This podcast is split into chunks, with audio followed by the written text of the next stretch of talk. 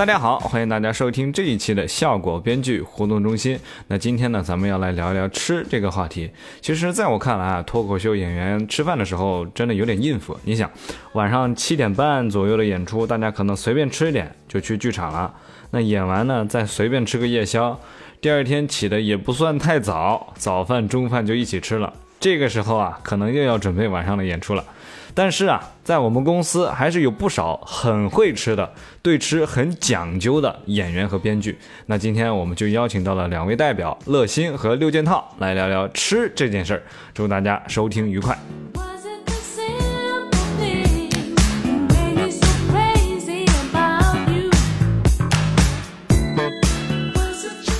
Hello，大家好，欢迎大家收听这一期的效果编剧活动中心。那今天呢，我们要来聊一聊吃这个话题。那聊到吃呢，我们就请来了公司比较对吃有想法，就是有感知。并且比较会吃的两位朋友，一位是之前来过咱们节目的六件套，Hello Hello，大家好，我是来自广东的六件套，广东哪儿？广东潮州。潮州啊，潮州这个地方确实很会吃了，可以说是会吃的代表了。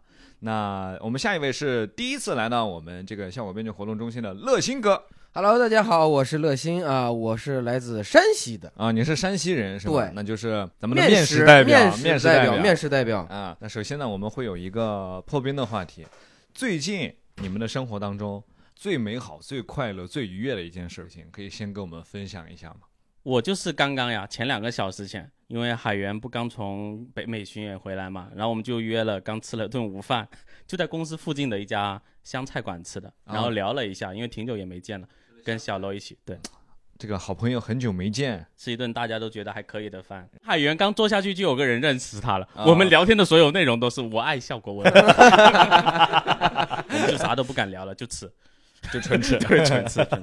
那呃乐心哥呢？我最近的话，就年后写了一些新的段子内容吧。最近写的一些东西更贴近自己的生活，以及生活中观察的细节。包括这件事情，我还专门跟周老板周奇墨，我两个人在公园的湖边聊了两个小时这个话题。这个的话，我觉得还是自己有了一些想法之后，能受到一些这种天花板级人的点拨，对我来说最近是一件比较开心的一件事情。虽然当时我们在公园的湖边，我俩两个男孩子坐在湖边，旁边是一对情侣，另一边也是一对情侣，显得我俩格格不入，但是还是很温馨。周老板愿意和你聊两个小时，也是很难得的是是，确实是因为至于给花了多少钱，我不能说 并没有，并没有啊，就是正常的聊嘛。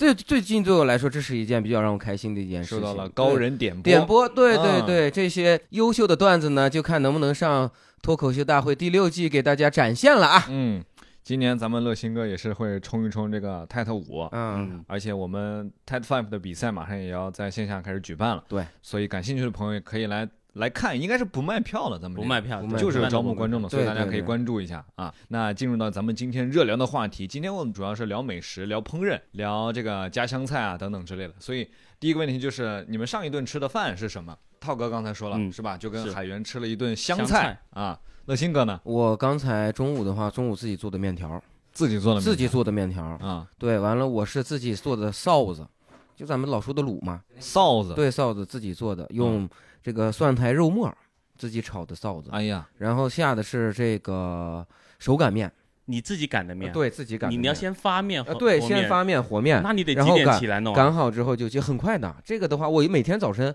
差不多八点多起来，啊，要筹备的话就你是十八点钟就能起来啊？对呀、我每天现在就是八点左右就醒了。哎，你是每天都要吃面的人也吗？不是每天都要吃，就是如果想吃的话，但是我一一个月至少得有二十天嘛，一定得吃吃到面食。哦，对，我一定要吃到。有的时候自己有时间，我会自己去和自己去做；没有时间的话，就去买现成的面条嘛。哦完了，臊子会做各种各样的。因为山西人的话，在在面食方面的话，这个一个是面食的种类，嗯一个就是它的臊子。嗯，哎，我想问一下，就是臊子它为什么要叫臊子，你知道吗？问到点儿上了，问到点儿上了。是你们那儿的一个方言吗？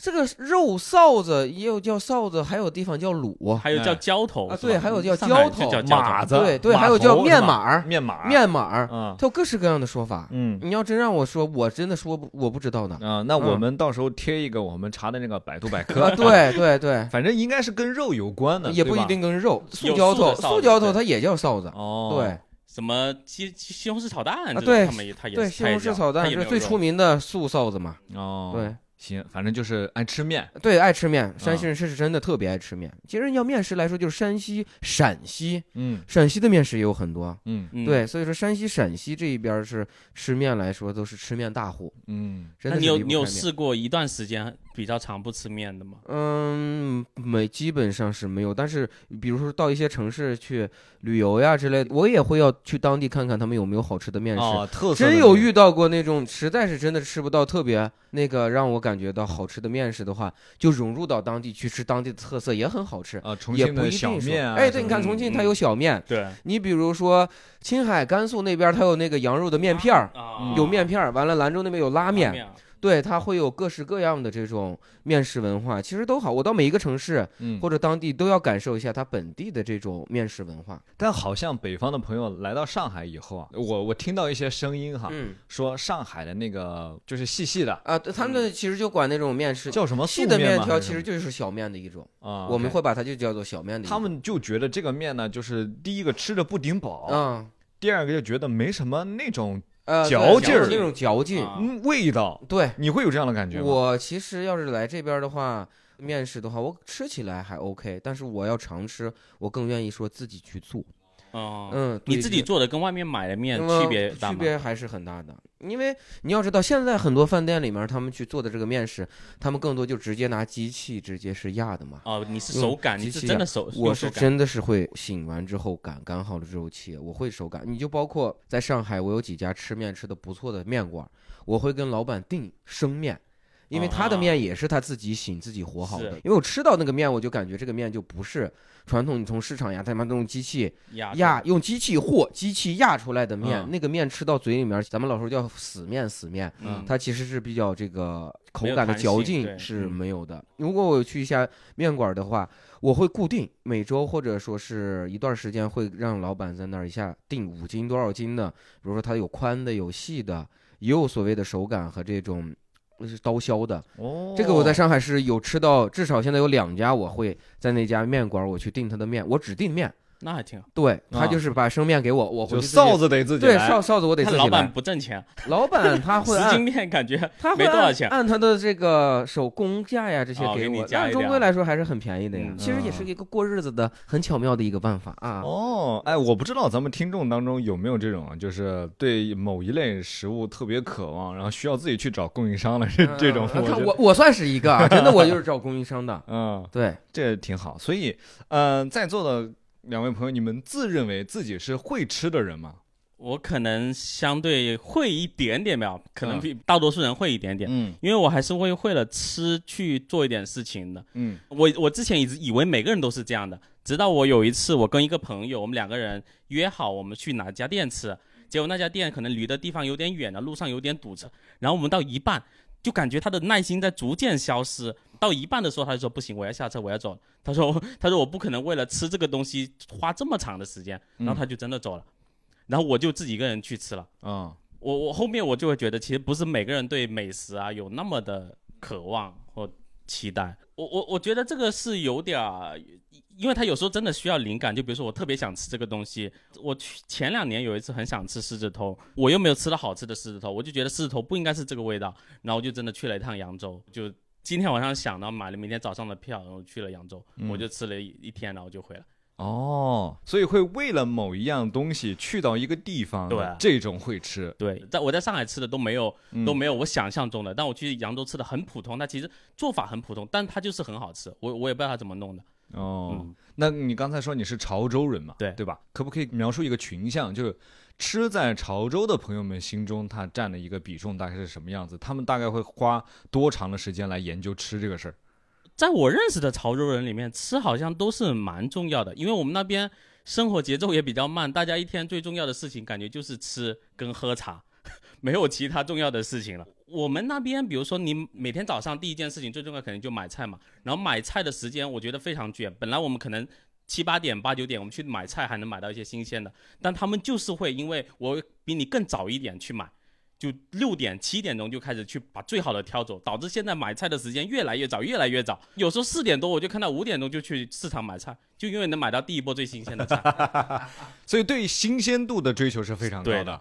我们那边就讲究鲜，然后你食物的做法，我觉得时间上说的那句话很对，就是什么高端的食材往往只需要朴素的烹对，就是你我们那边你买了最新鲜的东西，真的只要用清水煮就可以了，不需要任何调料，因为我们可能沿海地区比较多海鲜嘛，你真的就只要清水煮完，东西是新鲜的就很好吃，不需要过多的烹饪方式。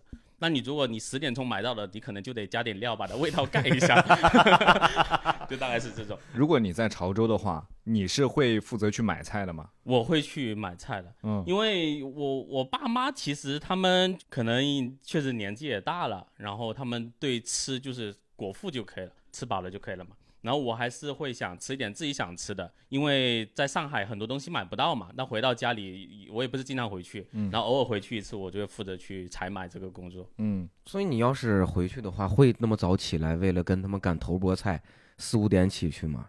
不会，其实我们那里还有另外一种方法，因为他们是 早上来一波货，嗯然后有些是下午来，啊下午来卖到，因为它是两波，嗯然后我有时候会借着下午这一这一段，他货刚来的时候，我去、去买。哦，哦，大家可能不知道，就是涛哥在我们这儿有一个江湖故事，就是因为他很会做菜。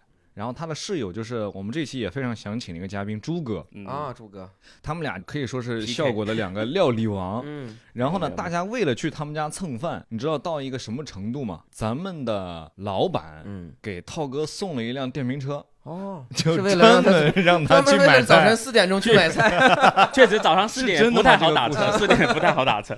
所以这个事儿是真的，我求证一下。是真的送了辆电瓶车，对，就当时脱口秀大会第四季的赞助商嗯，嗯，啊、有有一辆，然后有点有点小看了上海的天气，因为这个时候开电瓶车也太难受了。嗯 我那电瓶车开了没几次，然后主要发现我家离我比较近的那个市场，我开过去都得半个小时，就稍微大一点的那个市场，我买的东西比较种类比较丰富一点的。嗯，后面我就相对比较少开，还是打车。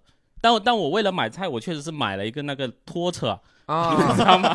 那个就是阿姨阿姨阿姨们用的那个，种，对对对我确实是买了一个那个拖车。哦，因为每次买的分量还是有点大的，因为家里有时候一一一吃饭十来个人那种，哦然后不像那种三四个人家里面拿两三袋就可以了。我每次确实都得提很大，有时候我们去买菜都得三四个人去，一人提两袋这种。所以说你那会儿为了给他们做饭，你打车去的话，回来老板给你报销了吗？那没有没有，所以说你还会再请他吃饭吗？我我们我们那段时间其实就是，唉，确实就是奉献，我听得出来，涛哥的这句话是虚伪呀，纯奉因为。他说奉献之前他叹了气，他叹了口气，实在想不到想不到什么词儿了。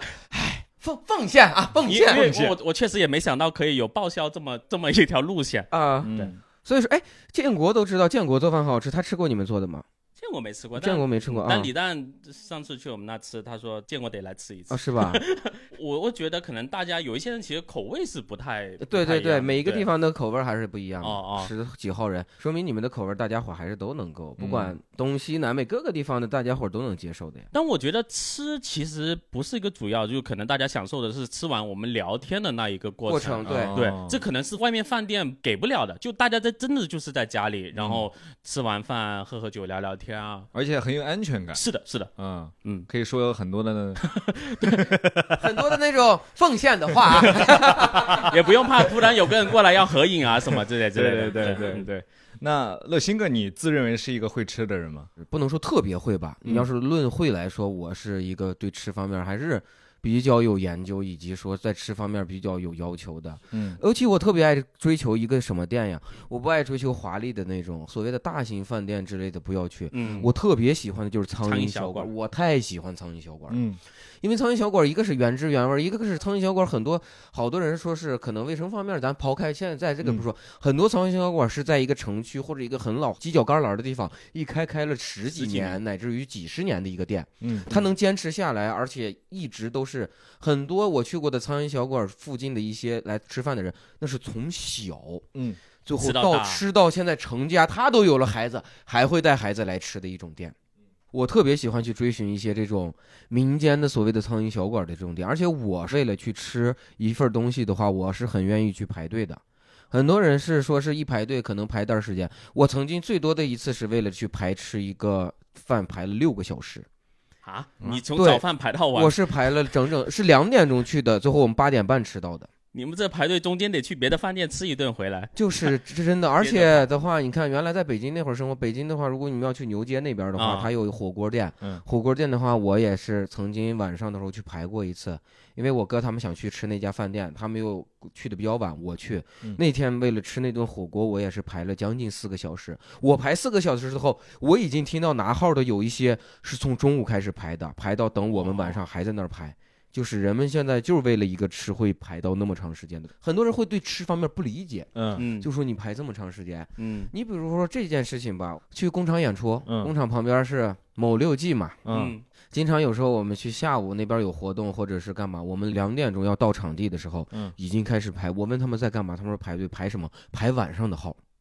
生意这么火爆，对，就就工厂旁边嘛。我知道边上有那有那一家，对对呀、嗯就那家店。我原来赶下午的演出，四点开始，我可能三点半左右到，已经开始排，这个我觉得 OK。我有一次我们是有一个两点的一个活动，嗯嗯，我一点多到，已经开始。我说这帮人是排中午饭，不是，是在排晚上的号，而且是整个包圆儿，它那个中间儿它不是有个镂空的嘛，啊对，围了一大圈儿，全都是，全都是在排。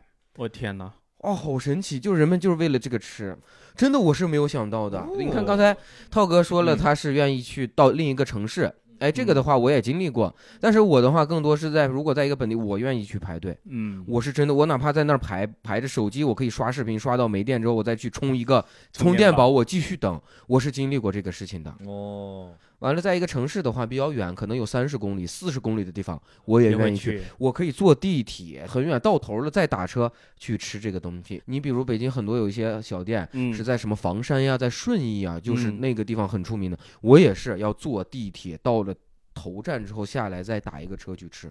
都在嗯村子、县城呀或者村子里头。路程的话，为了吃，往返一趟，经历的时间也将近，就去一趟可能就两个半到三个小时，回来一趟就是两个半到三个小时。哦，那这样比我真的是那种很不会吃的人啊，嗯，因为我我最大的劣势是什么？就是嗯如果我饿了的话，嗯。什么都行，我下一秒就得吃到点一个东东西。而且这最好是碳水。啊，我我我也是，我也是，啊，我可太喜欢了。有时候莫名其妙，你知道吗？我嗯会有一个状态。今天晚上我明明已经吃完晚饭了哈，嗯到十一点十二点哈，嗯我管这个叫猪瘾饭了嘛。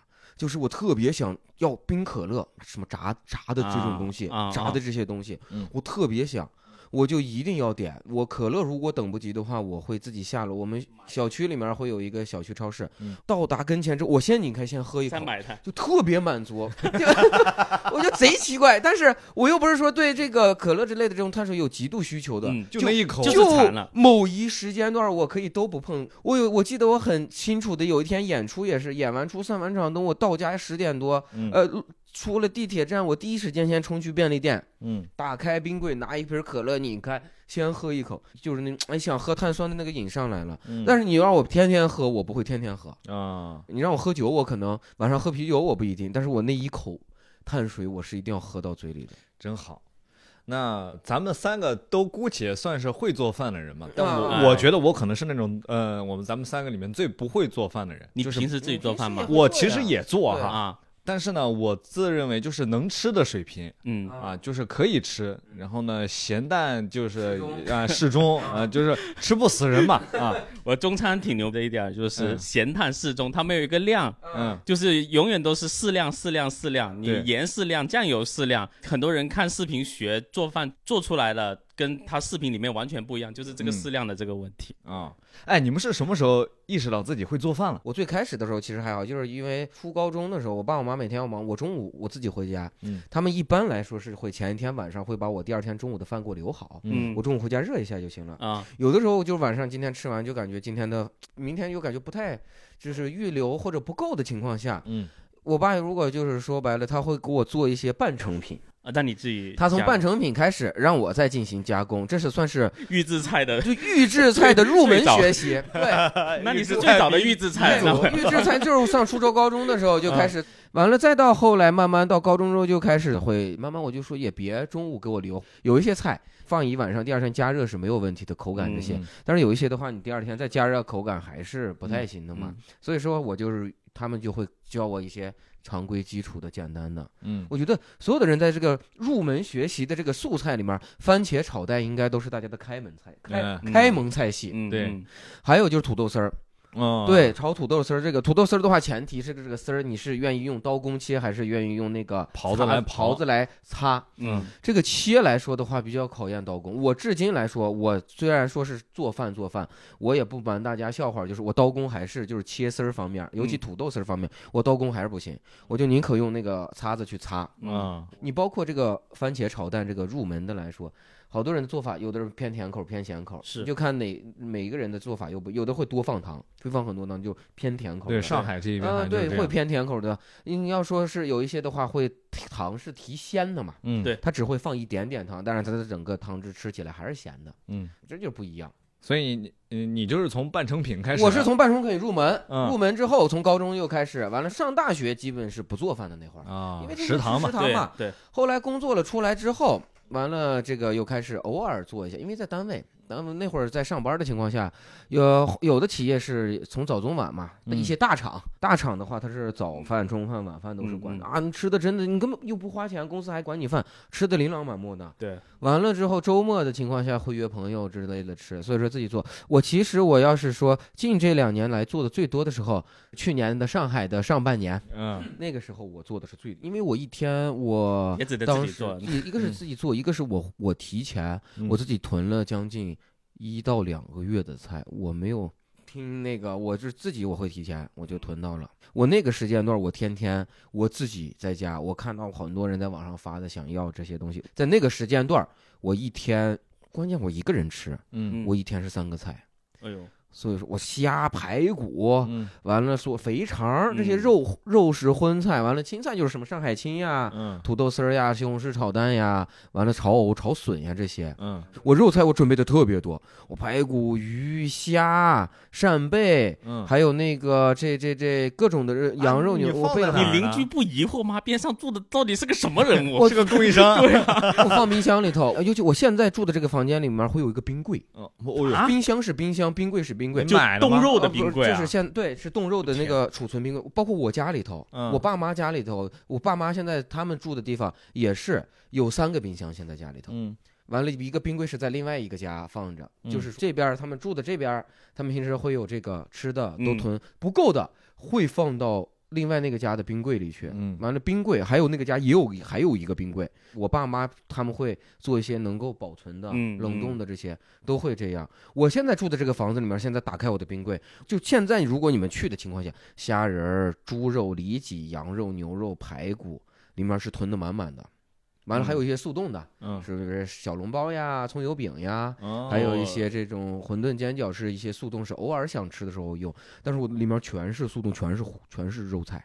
哇，包括现在为止，现在虽然人们很买也那什么，但是我嗯平时就喜欢一次性，就是你还是会保证它的流动性，呃对吧？对，我有一定的。储量，对我有时候也懒得出去，或者叫一些送配送。嗯我起码我今天想吃什么，我早晨开开我就要画。啊你如果买的话，你得去了超市之后，它本来就是冻着，嗯拿回来又得化一两个两三个小时。对我今天我中午想吃，我就早晨起来，我八点多九点起来我就化，化好我中午就直接可以做的呀。哦，但我发现这里面好像有一个南北差异，不知道是不是北方大部分人喜欢这种模式。嗯，我们南方那边就是，虽然有大家每家里都有冰箱嘛，箱嗯但不太会往里面冻特别多的这些冻品。嗯大家宁愿，比如说我今天想吃，我今天去买，当天嗯，可能是说今天早上刚呃出炉的或刚宰杀对这种大家愿意吃这种，然后不太会在冰箱里存特别多的这种食物。嗯，北方还有一个叫菜窖，啊，过去冬天的时候，我姑姑家里面是在楼的对面一个平摊里面，是有挨家挨户都有菜窖，哦上面是拿铁的那个盖子盖上锁住。下的时候是打开，人有小楼梯下到地下，它一般在地下的个两到三米左右的一个位置，它是储冬天的时候嘛，因为家里面你要放的话，北方有暖气，嗯你家里面储存一些菜呀、之类的。会会坏会坏掉嗯，而且来说，人们一到冬天，其实一些常规的一些菜价格在北方菜价会稍微涨一些，会在地窖里面储什么土豆、嗯白菜，嗯完了西红柿的话会自己榨成酱，然后用玻璃瓶儿，完了之后倒满，倒满之后炒鸡蛋就弄出来，哎，对，直接用那个酱，完了把哦那个玻璃瓶摆满，塞到地窖里。如果哦今天想吃的话，下楼开窖下去拿两瓶上来，嗯我这会炒拌，因为刚才西红柿炒面，嗯，呃，西红柿炒蛋的时候，嗯直接用那个西红柿的酱料，完了，一些哦菜系也可以用西红柿的酱料，是这样保存。那那个菜放在菜窖里不会坏的，就冬在冬天的时候它是不会坏掉的，它整个保存能保存多久？在地里面能保存。一般来说的话，我觉得就是冬天，尤其哦北方还要下完雪之后，它又在地嗯。地底下的时候，哦，还有湿度的，对又在地里又有湿度，它又在地底下还嗯。凉。的情况下，一般在菜窖里你保存上个一两个月都没有问题，哦哟，一两个月是哦绝对没有问题的。这个我是不怕反驳的，嗯。嗯这是我们家里面的经历。我之前看过一个视频，就是嗯真的确实保存了一两个月下去，那个菜还很新鲜很，新鲜非。常新鲜，像刚摘的一样你。白菜是不用把外面那层，你比如说在家放着一段时间，白菜的外面那层皮会蔫掉，对你得撕掉。掉，你白菜放在地窖里面的时候，你一个月之后你再下去，你外面那层你都是不用可以，你直接洗洗冲刷一下就可以，都是不用把它摘掉的。这这是北方人的一个保鲜的一个办法嘛。其实你要说白了，这也不，咱放到古代来说是没有，嗯它放在过去来说哪有冰箱没有冰箱这些人们全部是靠你，有人靠山吃山，靠水吃水。你们潮州那边的话，海鲜呀这些，嗯人家是靠海生活。北方其实最多就是种土豆、白菜这些刚需的，嗯这就是家家户户过去来说是种的嗯。我姥姥在世的时候，原来老我姥姥在家，她是有住的大院儿，嗯院儿里面有梨树。有枣树，有石榴树，我不是在背课文啊，怎么这么似曾相识呃，的？似曾相识。我并不是在背课文，它有苹果树，有梨树，有石榴树。嗯完了在院儿的对面，它会种黄瓜、西红柿，还有这个冬瓜也会种。嗯它也会种，不是，当然虽然住的不是村子里面，嗯但是过去那会儿老人的那会儿的房子都是平房大院儿，嗯，他会自己也会种嗯，就很新鲜。而且我们家里面，我觉得做饭这件事有一个传承度，就是我姥爷特别会做饭。哦我姥爷当年带着他们厂里的厨师队，在我们当时的市里面拿过冠军，就是这么一个状态。我妈嗯。他们小时候的同学，就我嗯。舅他们小时候的同学，啊隔三差五就把我姥儿家就当做一个食堂了，嗯。因为知道我姥爷做饭非常好吃。嗯，就跟他说家里面几十号人，嗯。这是几十号，都不是十几号人，嗯。是几十号人，就吃我姥爷做的饭，真的是。这，我觉得一代一代也是也是有传承的，我觉得。这就是六件套现在过的生活，啊，当代老爷。当代老爷，老辈分有点差了，辈分有点差。其实我刚开始学做饭，有点像豆豆一样，是被迫的，嗯，因为我那会儿有点叛逆，嗯，然后然后叛逆不吃家里的饭吗不，那不是这种叛逆，比那个稍微大一点的叛逆。然后我跟家里关系其实有点僵，？OK，然后我爸对我的方式就是，他们把饭吃完了是不会给我留的，哦就倒掉。真的很很残酷，很残酷，因为他、嗯他叫？所以那个时候你还管他叫爸吗？我没有别的称呼可以对他。我我不知道，我不知道当时他是从哪听到这么一句话，他叫“无功者饭菜不留”。哦，你们有没有听过这句话？就是我对这个家没有哦任何贡献，他们吃完饭把所有的饭倒掉。嗯那我？呢？我我因为我当时比较叛逆嘛，然后我我每天就真的是自己做饭的。我等他们睡着了，嗯我我就拿电饭煲自己煮点饭。我一开始、一开始做的饭非常简单，就是米饭熟了，我倒点嗯酱油。啊，对对对，酱油拌饭，对，就是酱油拌饭这样吃。嗯后面嗯吃着吃着，发现还有点腻了，不能老有点不能老这有点咸了，对，不能老这么吃，没营养，你知道吗？已经开始掉头发了是吧？然后我那会初中，嗯然后就冰箱里有有一些食物，我就会把它拿来，然后自己尝试做一下。但一开始做饭肯定就是非常不成功的。我第一次煮鱼，因为我很喜欢吃海鲜类，就是鱼啊这些。我然后第一次蒸一条鱼，那条鱼就大概只有两分熟，只有两分熟，我就感觉它熟了，因为它外皮确实熟了嘛，它嗯外表是熟了，然后我被迷惑了，我就直接拿出来一夹，就真的只有皮熟了，然后肉都没熟，然后就放回去重新蒸一下。放回去蒸的时候呢，我当时就看电视，看入神了，把那个鱼又给烧坏了，就是烧过头了，整个那个锅全烧掉了。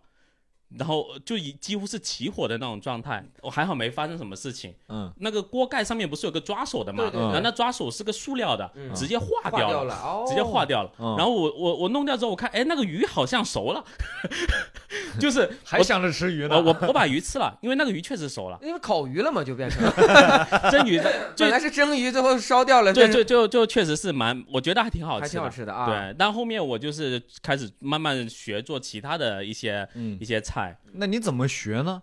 你爸肯定不会教你吧？我是我我就自自己捣鼓，自己捣鼓，真的自己捣鼓。哦，所以你所有的东西都是自己去试错。试错，以前是，但现在不有互联网了嘛。然后我现在啊想做什么，我会在网上学一下，啊看一下是怎么样的。然后你其实只要会做一些基本的菜，然后几乎都能够几乎都能够做好。它所有的配料表，就像我刚刚说的，就什么嗯都是适量适量。嗯然后其实口味你要自己去调的嘛。哦，所以这个学会也挺极端的一个契机哈，就是可能普通人不太会有这样的机会，就是无功者 饭菜不留饭。菜饭菜不留。这个啊，确实很很有意思的一个故事，虽然当时可能比较心酸，但其实当时我也没有觉得挺心酸，我很我我我记得我当时的情绪应该是，哎，既然你不给我留，我就自己做，然后我也能养活自己。嗯，虽然用的东西都是他的东西，都是冰箱里的菜。对，当时也没有这么想，当时就觉得嗯。反正我就自己能养活自己。哦，嗯。然后从那以后就开始慢慢自己做饭下来，嗯。然后做的比较多的应该就是来到上海之后，嗯，我一七年来上海，嗯。我我觉得上海其实吃的东西不那么丰富，我不知道你们有没有觉得，就是嗯。我我觉得好吃的店没那么多，嗯。然后我想自己吃的时候，我就会自己在家里做，，OK，所以我当时应该是做的比较频繁的。我最开始一个人住的时候，那会一周我可能得做三到四次饭，嗯，对，就大概是这个频率。嗯，对，那你们二位各自最拿手的一道菜是什么？我好像没有具体的拿手的哪一道，就是嗯。每因为每次到我家里吃饭，都是人其实一直在变换、变换、变换、嗯变换，然后或者有时候他可能也会固定嘛，嗯。然后我做的菜就是也得换，嗯，就是你你不能一直是同一道同一道菜那我这么问吧，就是你你们家好评率最高的一道菜，好评率最高的一个鱼子鱼泡，嗯，就是鱼杂锅，鱼杂锅。鱼杂锅，啊就是鱼子跟鱼泡对，，OK，然后炖成一锅。哦，因为我特别喜欢吃这个东西，但这个原材料在上海非常难买。嗯。我去五次市场，我能买到一次就非常幸运了。嗯，哦，对，就是要集齐这么多鱼泡和鱼子鱼子是吧？是的哦对，是的很不容易嗯啊。哦，乐鑫哥呢？我最拿手的话，一个就是这个我的这个青椒炒肉，我的青椒嗯炒肉属于这种我我炒完上盘儿端上去之后我是吃不到的这道菜。哦，还有一个就是，还有一个呢，就是这个炒虾仁儿，哦腰果虾仁儿加里面要加胡萝卜和这个黄瓜。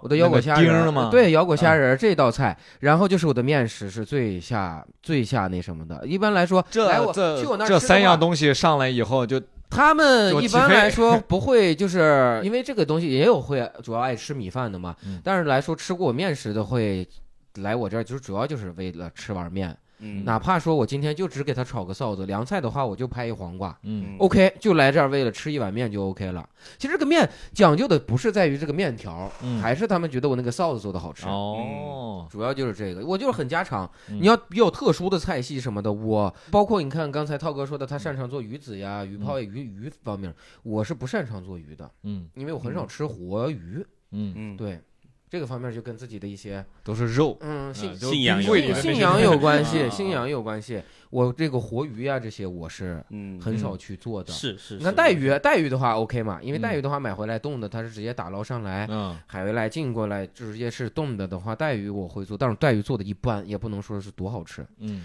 完了，常规菜就刚才我说的那几道常规菜还是比较我，因为我做的更多就是偏家常一些，嗯唯一就是没跟我爸学会一些特殊的菜系。嗯我爸做大蒜鲶鱼特别好吃，大蒜牛大蒜鲶鱼就鲶鱼嘛，用大蒜去炖的。我爸的曾经就是就手把手教你做大蒜鲶鱼这种事情，嗯也做过，他们做出来的味道还是不一样，还是不一样，还是不一样。嗯就觉得跟我爸比的味道还是差很多。哦。原来我我妈在上班的时候，因为现在退休了嘛，嗯。上班的时候有时候会带饭的时候，如果前一天会跟他们单位的一帮同事会预约，嗯，第二天所有的人就只负责带筷子，嗯 以及去订米饭。啊然后我父亲会前一到两前一天的话会备两条嗯炖好，第二天我妈就端着那个大锅，我爸开车早上去送我妈，嗯端着大锅去单位就 OK 了。中午的时候就全部就那掉厂子里就没人工作了啊。，那 就等着那一顿呢。我记得最有意思的是，我爸做的这个大蒜，有一天我记得就是中午我们吃完了，嗯中午是我们在吃，吃完了就剩下一小，就剩点一点鱼几块还有一些剩汤，嗯完了放在那儿。晚上的时候呢，我我表哥嗯来我们家里面儿，聊正好是路过来家吃饭，我爸给他做了纯纯新的一桌子菜，嗯我哥吃着就要吃那个，我爸说那个就剩的一点，我吃了吧，我哥竟然跟我爸呛呛起来，嗯他就是因为你那什么吃？对他就是为了那一口嗯大蒜鲶鱼啊，最后就是给他弄了一大盆米饭，嗯。把那大蒜鲶鱼热好之后给扣到米饭里，反而是给他做的新菜，他没吃两口，嗯。就为了吃那点儿大蒜鲶鱼，哎那呀，这真是拿手菜。是我爸非常拿手的菜。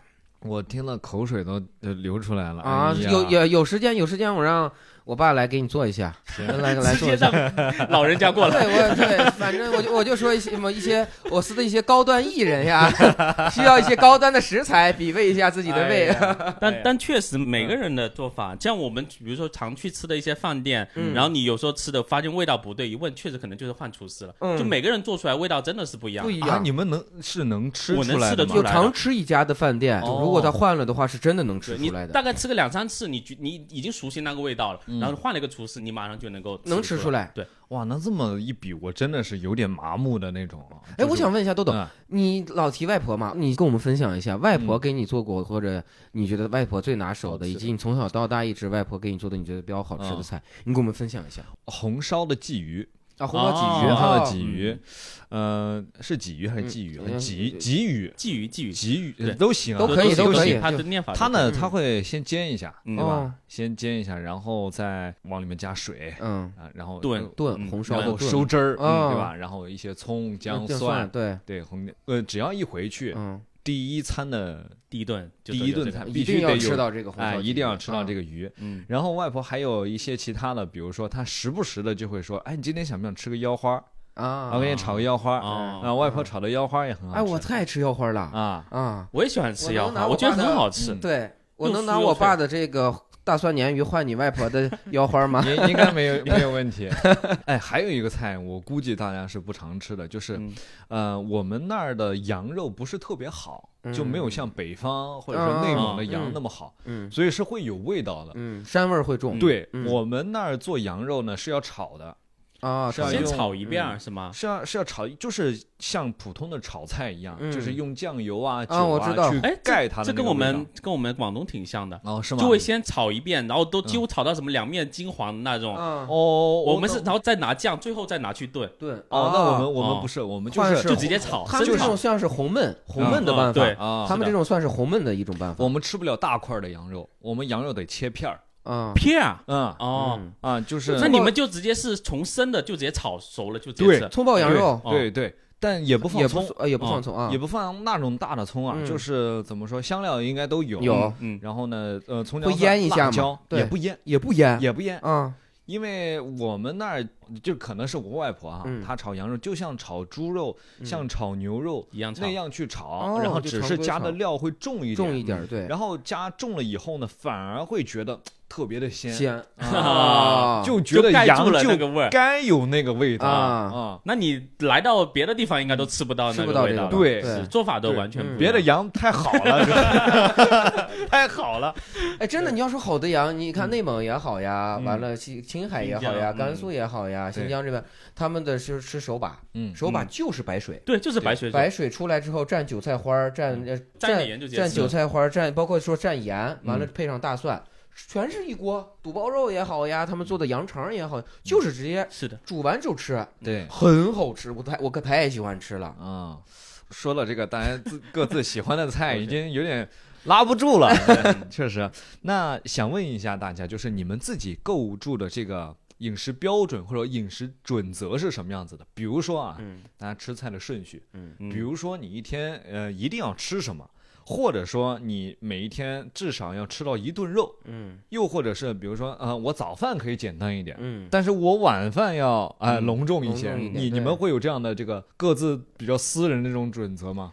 我其实不太有，就是我平时我一个人吃的时候，我就吃点自己想吃的，嗯然后没有说我今天必须要吃肉或者今天必须吃青菜啊什么这些。嗯，我前段时间就一天可能只吃一顿，嗯，就当时就觉得有点太胖了，一天吃一顿，但那一顿我就会吃的比较丰盛。丰盛一点。比较好。对、嗯我可能一个人我都我都可以做三个菜的哎对对那种类型。那其实就是吃了三顿。对 对，但别人是少吃多餐，我是 多多多吃少餐，就就大概是这种，但没有说必须要有什么菜，嗯就是看那一天的心情。还有一点就是去到市场看到有什么可以买的，喜欢的食材是的，对哦嗯，恶心哥呢，应该是得得吃面是吧？呃，面食这个是一个但是我我有一个特别，我不吃香菜。哦，哦，每年的二月二十四号，现在被称为世界讨厌香菜日嗯啊，对，那就是你的日子。对，我的第二次生日啊！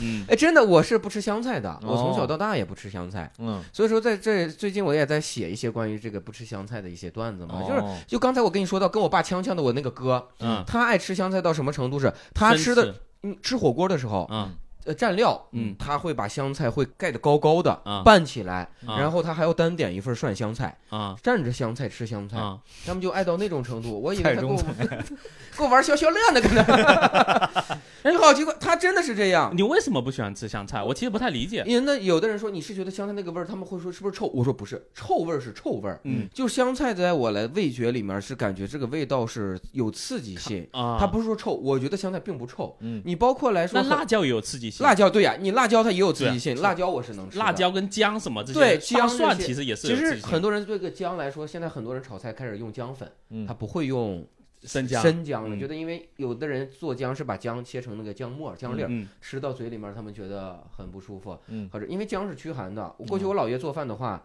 一定是他从来不用姜粉这些，哦一定是用姜。他们老一辈爱吃姜的，直接是生吃的嘛。啊，他们生吃姜是对会生吃的对会生吃，因为姜驱寒。我们那儿会腌姜的。呃啊，对，腌姜也可以。腌姜可以，但是生姜是不是有点有人？生生吃，我姥爷过去他们是拿着生姜就直接会嚼都会吃掉因，为生姜的辣度好像是比辣椒还要辣，还要辣一些。对啊，好像对是我看到一些地方的人，他们早饭要吃炒菜，哦，有一些地方我也喝早酒，早晨要吃炒菜的，一是真的定是要有炒菜，然后米饭炒菜、米饭，还有早餐。嗯早饭你看吃这个面条这个事儿吧，嗯能理解是很多人会早晨吃一碗小汤面呀之类的，嗯嗯嗯他们早饭是吃要浇头，要吃炒菜的。啊因为我们中国人的饮食习惯里面，好像早餐要淡一点，嗯然后少吃一点。好多一直都说早饭要吃少少少中午要吃好，晚晚上上要吃少。早饭是要吃好嘛嗯？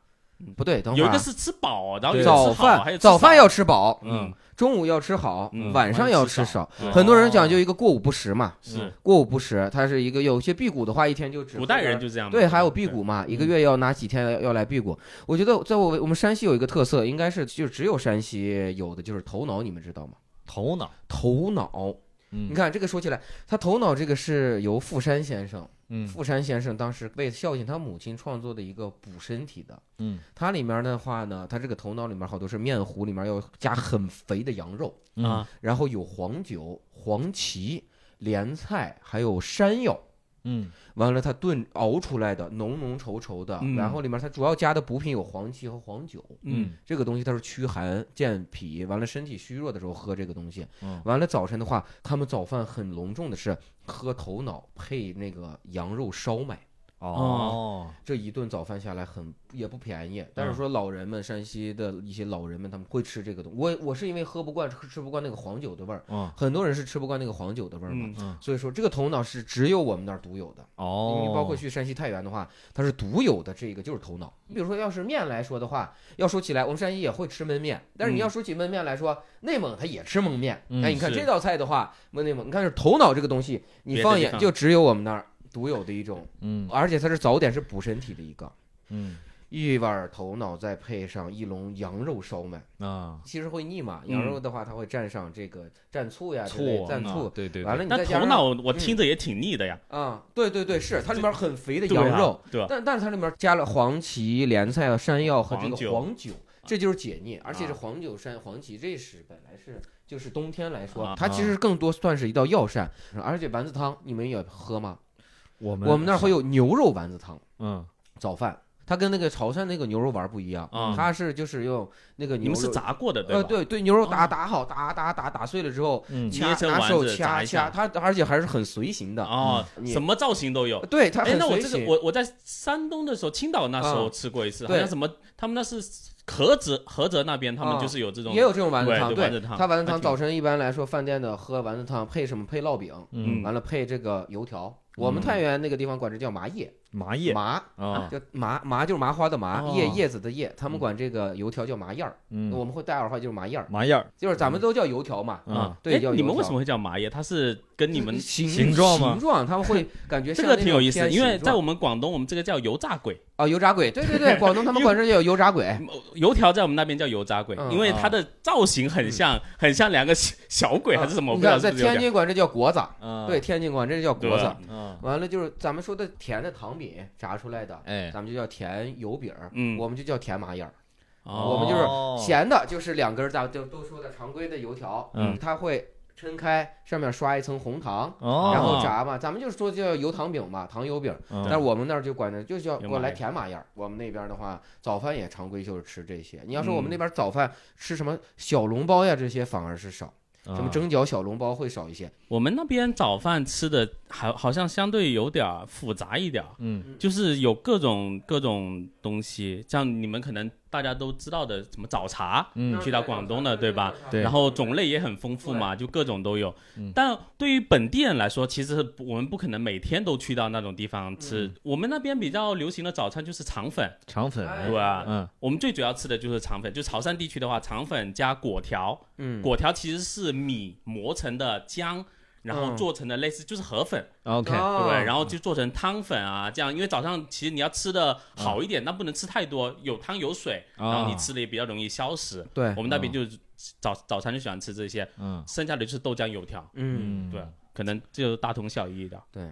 我喝茶，我是一直喝茶，哦，就每天早晨起来，早晨一直喝，喝到晚上。我感觉我更像福建呀，那潮边潮潮汕汕人。我们那边也是一对从早上我我也是，我每天很多人说喝茶但，但喝茶是会醉茶的，你知道嗯吗？就你喝了太多茶的情况下，你会像喝多了一样，会嗯吐啊，会头晕。我我我还好，我还我还没有经历还没有。到那种地步。就我经历过，他们一些人说，好多人哪怕我喝奶茶行，嗯但是让我下午点一杯就纯的什么什么茉莉花茶呀之类的，啊他们从下午说喝完这一杯，晚上都睡不着觉。嗯我经常在原来干的一件事是什么？我们原来老演完出之类的，我跟朋友几个会把他们叫到家里面，到家十点半我们才开始喝。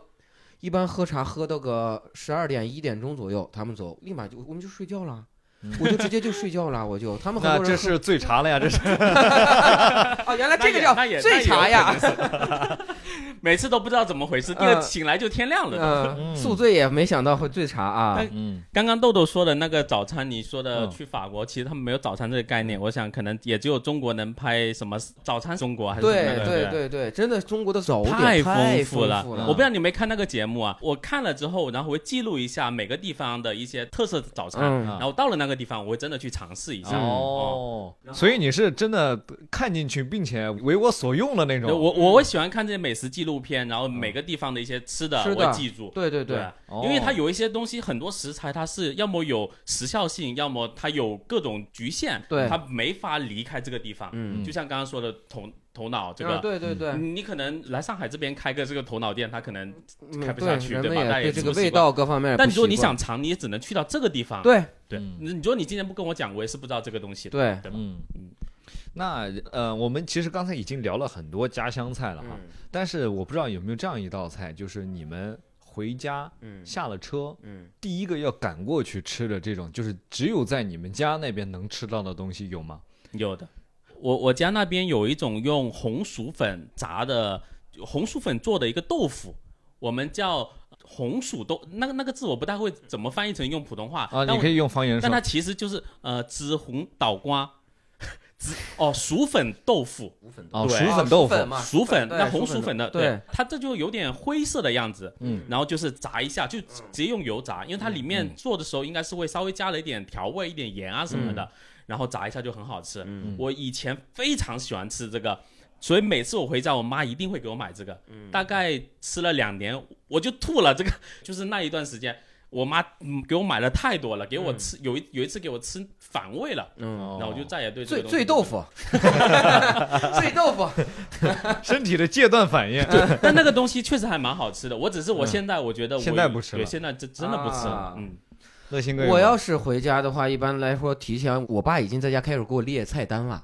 哦，我们家一直有这个习惯，就是我如果说，比如说后天要回家，我爸已经准备好这几天你要哪几天要安排出去见朋友，除了这个时间段他不上班的情况下，他会列好。一般来说落地的话会常吃就是我爸做的面，他做的一个叫过油肉，是我们山西这个美食里面的最有代表性的过油肉。过油肉，对，过油肉，它就是肉的话，一般里脊啊、猪肉这些用这个肉，嗯。然后里面配的就是木耳、嗯。蒜苔，嗯。有的里面还会加一些这个笋之类的，有的不哦会加笋，有的这个就是常规，其实炒起来就是木耳、蒜苔加这个肉，这就是嗯过油肉嘛。因为嗯。过油肉有很多种做法嗯，包括我们那儿还有拿蘑菇做，也加蘑菇的。嗯，加那种杏鲍菇炒的也有，嗯就那种过油肉，先炒好之后，他做刀削面，我爸自己和自己削，削好之后给我烩，嗯嗯，就把炒的菜跟这个面烩起来。这是一般来说回家，一个是这个，就是我爸做的焖面。还有就是所谓的大蒜鲶鱼嘛，哦这个我就刚才说的，嗯回到家乡之后，在外面哪儿都吃不着的，嗯就是我爸的大蒜鲶鱼，哦就是因为我去吃过很多饭店的大蒜，很多城市的大蒜鲶鱼，啊就是，就是这道菜它其实是在别的城市是能。鲶鱼的这个菜系是有的，对，但但很多地方是很很少，它是直接以这个命名的，什么呃，大蒜鲶鱼，它它不叫大蒜它有一般就是红烧鲶鱼、红烧鲶鱼、焖鲶，对对，它是这么叫，是的。但是来说的话，里面都要加这个大蒜。哦，这种东西就是我爸独有的。还有我们那儿一家就是肥肠面，它是嗯用山西的面食揪片儿，揪和好之后拉成就跟面片儿一样，它揪哦揪揪揪揪揪成一片儿一片儿一片揪完之后完了用肥肠嗯炒，用红烧的肥肠去烩这个，这是我们也是比较出名的一道叫肥肠炒肥肠面，嗯这也是我比较要。我每次回去其实刚需的几道菜特别多，嗯，至少有好几道，嗯但是其实一大部分都是有跟面有关系。嗯嗯但是我在上海的话，我很喜欢吃的就是这个上海的葱油饼。哦哎，我非常喜欢吃上海的葱油饼。我我也很喜欢吃上海的我也葱油饼很喜欢吃我上海的特别爱吃上海哎，我知道一家葱油饼，是我原来在练射箭的时候，啊，它对面有一个菜市场，嗯，然后呢，我在那个箭馆，箭馆它不是通常要设置十米、十八米的那啊个箭道的对对嘛，剑道对，所以它一般都会有那个大长玻璃，嗯呃，很通透。嗯，然后正对面就是一家那个葱油饼，嗯，然后特别香，就顺着那个窗户就就飘进来了，你知道吧？嗯然后我就问那个监管里的工作人员，我说那一家这个葱油饼是真的很好吃吗？嗯他说就这么跟你说吧，那个什么，我们要是去买这个饼的话，嗯我们得提前三个小时打电话，哦，先定，先定，因为他们量也大，对啊他们得空出一段时间来帮你们做这些饼。做对，比如说你今天晚上五点要吃，你最好下午两点就给我打打电话嗯然后我说，那如果我我临时去买呢？他说你可以去试一试。嗯我去买，哎，我觉得真的就是 不一样，而且要加个蛋，嗯，他那个胡椒撒的，一定要加那个，蛋，蛋要敷在那个上头。对。加蛋的那个葱油饼我也特别爱吃。嗯。我记得我爱吃葱油饼到什么程度？有一天我是专门有一家叫外卖的一家葱油饼店，嗯。我那天莫名其妙就是想不想自己做了，但是我就想吃葱油饼，它会有单饼是一个价，然后五个一份是一个价，嗯。或者四个一份是一个价。嗯。我那天我记得我是从中午我订的，我订了四个嗯。不加蛋的，蛋的订了五个加蛋的，嗯，然后我回来吃，吃到晚上，嗯九个饼全吃全完。吃完了。我天哪，那你也太厉害了！特别好吃，我就把那个当跟当零嘴儿一样的吃，都 特别好吃，哎呀，我特别爱吃，而且。在上海的话，葱葱油面嘛，嗯葱油拌面，去饭店，因为这边爱吃葱油拌面，我自己炸，我吃到一些自己炸葱油对我自己炸嗯炸葱油，嗯用大葱加小葱加洋葱嗯炸完之后加开洋嘛，小虾干加开洋，我自己炸葱油。后来我就慢慢从网上也学习了一些，嗯上因为网上有嘛，上海嗯本地的一些哎人们会教你怎么炸。自己炸完之后，这个方便的点是啥？它又不像臊子，你又加那么多菜系。嗯我直接就是葱油炒好之后，嗯整个炸好放到冰箱里冷藏。嗯我今天突然想吃了。下一口烫一下面，对出，来两勺子葱油一拌，OK 了，搞定了，哦又方便，是。很方便。这个时候，真好。刚刚说到那个葱油饼，我我想起我上一次吃葱油饼是在我们经常去的一家非常大的市场里面，嗯然后那天准备做饭嘛，嗯，一整天没吃饭，我们是下午去买的菜，嗯然后我就看到那里有一家葱油饼，我吃了，我就买了一个吃，嗯吃完让我记了快一个月，就好吃到那种程度，因为它是刚出炉的，我不知道你们能不能啊对对对，刚出炉拿起来烫烫的，我都没有嗯反应过来。我因为我一开始买的时候我没有任何期待，嗯我就想我就填一下肚子，嗯我真的就为了垫着肚子，然后买了吃了一口之后，我很后悔没有再买一个。嗯然后到我下一次再去那个市场买菜的时候，已经过了快一个月了，因为嗯后面也不在上海嘛，对然后再再去再去买菜就过了一个月。然后那一天我我去买菜，其实主要是奔着那个葱油饼去的。我其实可以在别的市场买，然后我还专门打车去那个市场买菜。嗯。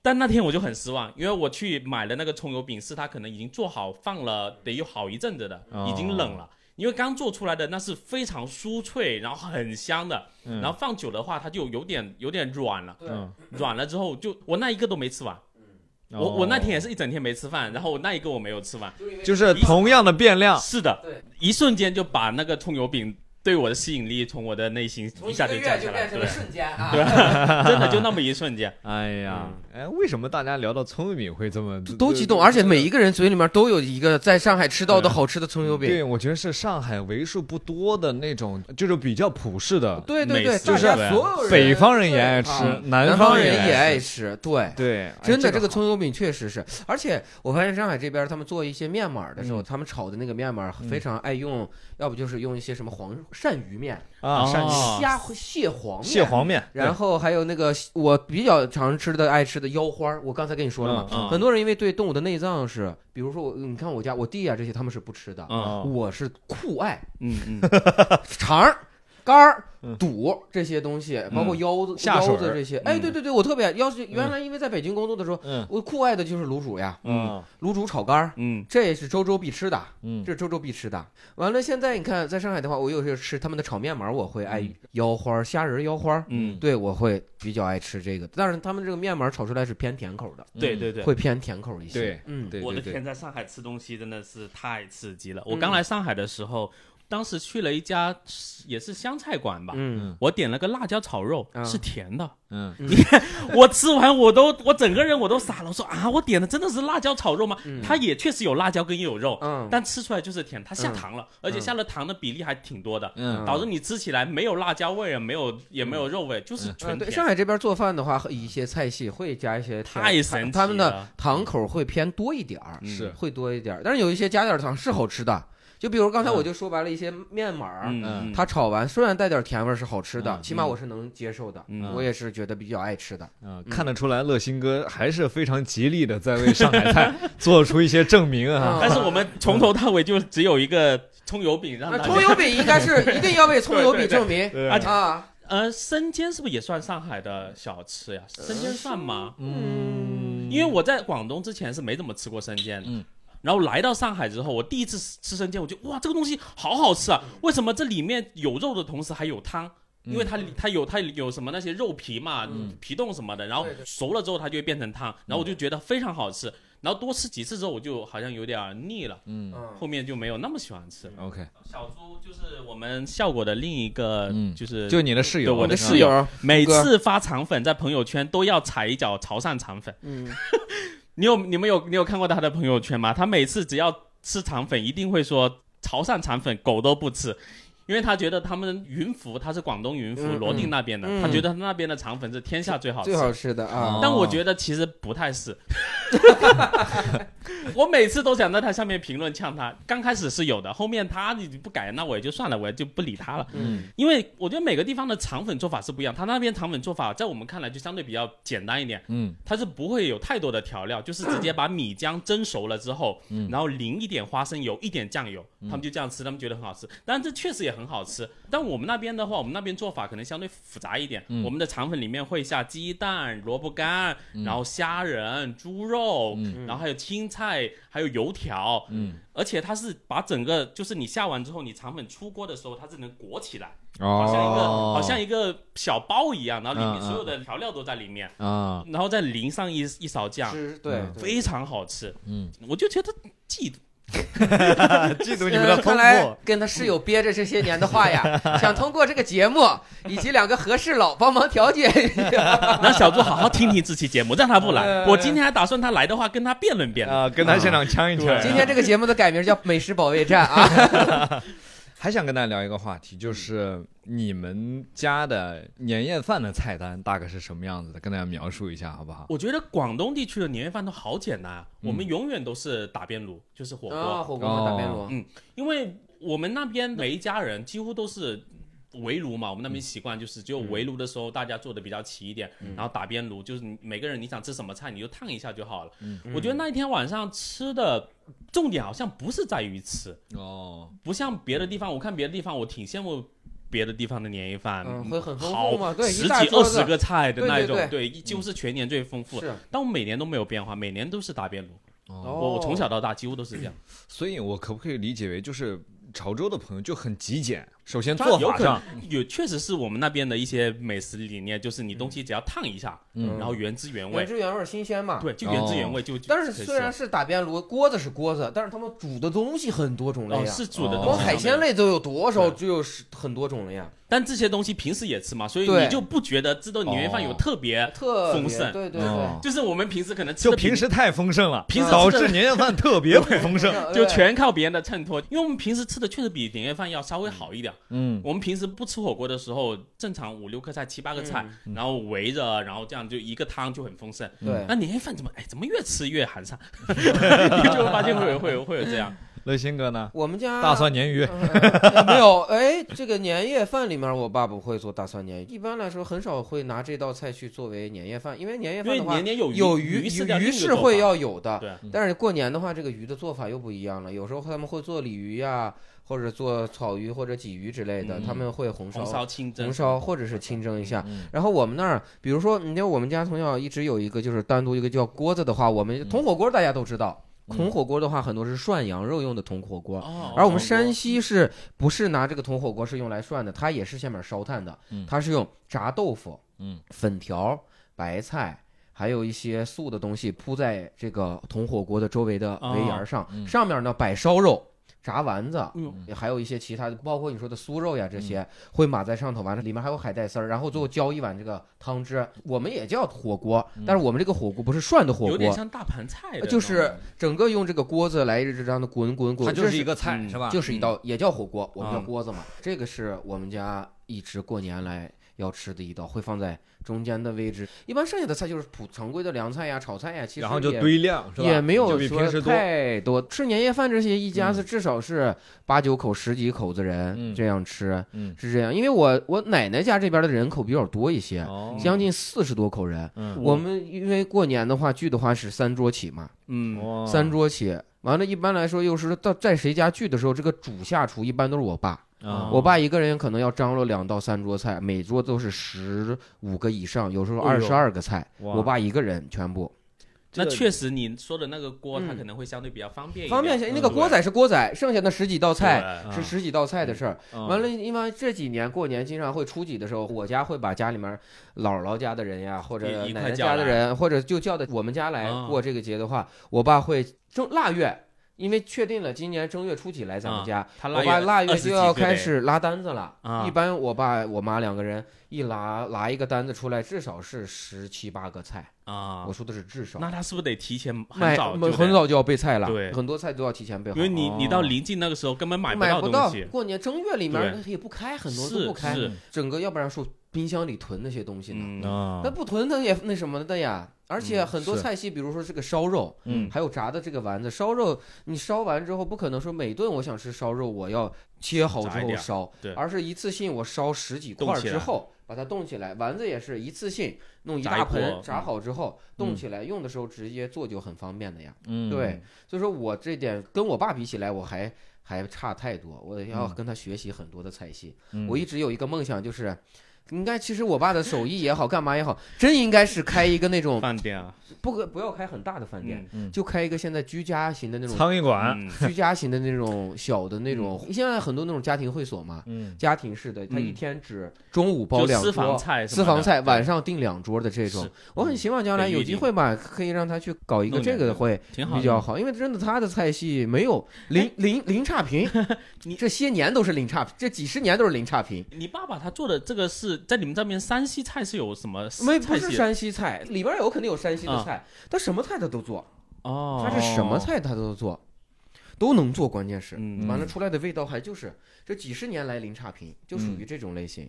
嗯。那是蛮厉害的。嗯，你比如说我原来过年回我姥，因为老人还在世的时候，嗯。身体好的时候，我姥爷打手厨，我爸做帮厨。嗯啊后来老人身体不好，回去主厨就一直是我爸。嗯，完了回我奶奶家那边，姑姑家那也是我爸做主厨。嗯你想近十几二十年来，嗯我爸就是一直都是过年，不管是去谁家嗯的时候，基本就是姥姥家还是奶奶家，嗯去了的时候他都是下厨房的那个但真的很辛苦，嗯很辛苦太辛苦经常就是他最后人家一大家子吃差不多了，嗯他最后才出来。是的，吃一口，就是这样。今年嗯过年有个好处是什么？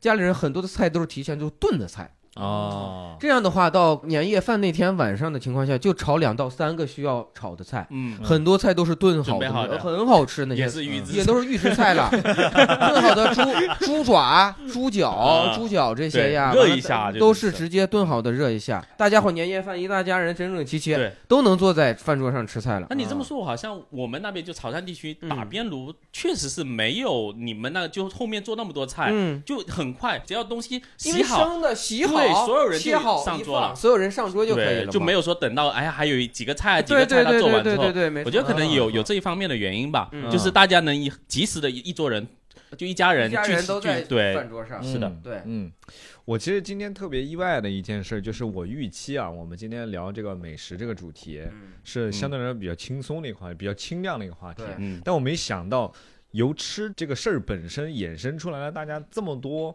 关于自己的故事，故事对关于自己的过往。嗯，我本来是并不打算说咱们今天有一个很重的一个收尾啊，或者说升华啊，嗯什么样的？因为我觉得让大家从吃里面去学到一些东西，其实挺奇怪的。嗯但是我现在很想问你们一个问题啊，就是说，因为吃在感觉到在你们生活当中占的比重还是蛮大的，对所以吃这件事情有让你们感受到什么人生的感悟，能不能跟大家分享一下？我突然想到了，突然这个话题让我想到了什么呀？想嗯。想到了中华小当家，嗯。美食是让人类幸福的啊，它是让人类幸福的啊。这个嗯。确实，你要说从吃里面能感受到什么，嗯。但我有一些，比如说我吃到一些比较独特的食材，嗯。我确实会想嗯。这个东西来的很不容易，嗯。嗯。因为它去那种东西肯定是这种深山老林啊，或者是在大海远洋里面。然后它经过很多很多个工序、很多个人的手里才能到我这里，然后我我会觉得吃这个东西确实很不容易。我是有这样一个感触哈，就是我原来我也认为我对吃是一个很麻木的一个人，嗯。呃，好的东西我可能也不太能够吃出它的那种非常独特的嗯地方。嗯。差的东西呢，我好像也能吃，嗯，但是我外婆她有一句话，我其实觉得其实挺打我的，就是嗯。因为有一次我特别饿，嗯。很饿很饿，然后呢，我就给自己煮了一碗面还是怎么样吃完以后我就突然想起来他那句话，他说：“你要知道，东西吃到肚子里的才是自己的。”的，嗯，啊、我觉得这个就可能就是他们老一辈人对食物的态度态度，对，嗯，就是这个样子。的。对。嗯。因为现在食物对大家来说有点过剩，是对。是吧？只要你想要获取包括现在的一些浪费的情况也很很严严重。重，但是我觉得这个道理啊，还是亘古不变的。对，因为其实大家在这么快节奏的这个社会当中啊对，很多朋友会去削减吃在自己生活当中的比重，对。对吧？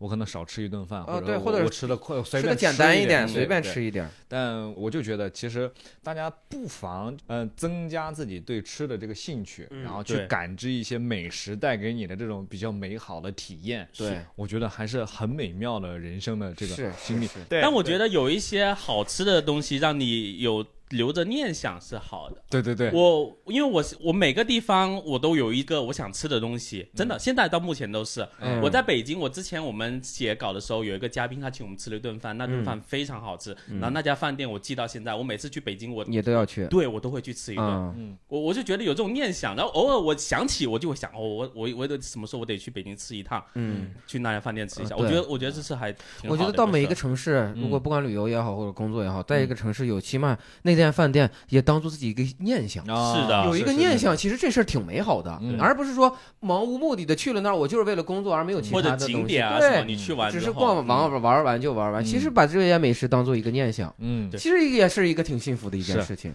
味道也是一个记忆。对，嗯对，而且我嗯。其实包括今天聊美食，我还要核心的想到的一点就是，嗯。现在很多人觉得出去跟人，不管谈事情也好，或者所谓的跟一个异性出去见面吃饭也好，嗯。很多真的就是吃了几口之后剩了很多东西。我觉得打包这件事并不可耻，或者是说并不觉得你这个人掉价，对，或者是那什么不体面。嗯。我真的是很奉劝，就是不管再怎么着，不好面子的人，我觉得粮食这件事情嗯。还是说要珍惜，就包括说是请一些所谓的一些一个宴席之类的人，如果有一些菜系能打包的情况下，你觉得觉得是请一些重要的领导或者之类吃完之后，我嗯。觉得打包显得让人家看不惯，怎么着？嗯。不要有这个心态。嗯。我觉得打包这件事情没有任何一点感觉自己掉价，嗯。你就包括去跟一个女孩去，今天吃完饭之后完事儿，如果吃完饭两个人要不看电影或者不干嘛的时候，嗯。我觉得剩的一些东西你打包了的这件事情，并没有什么嗯感觉到让这个是。其实这个更重要，比起吃来说，嗯，你珍惜它是更重要的一件事。对对我真的觉得，你吃再多的好吃的，最后吃完浪费成那个样子，满桌子最后，嗯我其实有时候好多人就说参加婚宴，好多人是觉得人去打包搂席怎么嗯怎么着，被别人变成一个好玩的话题嗯或者是笑话的话题。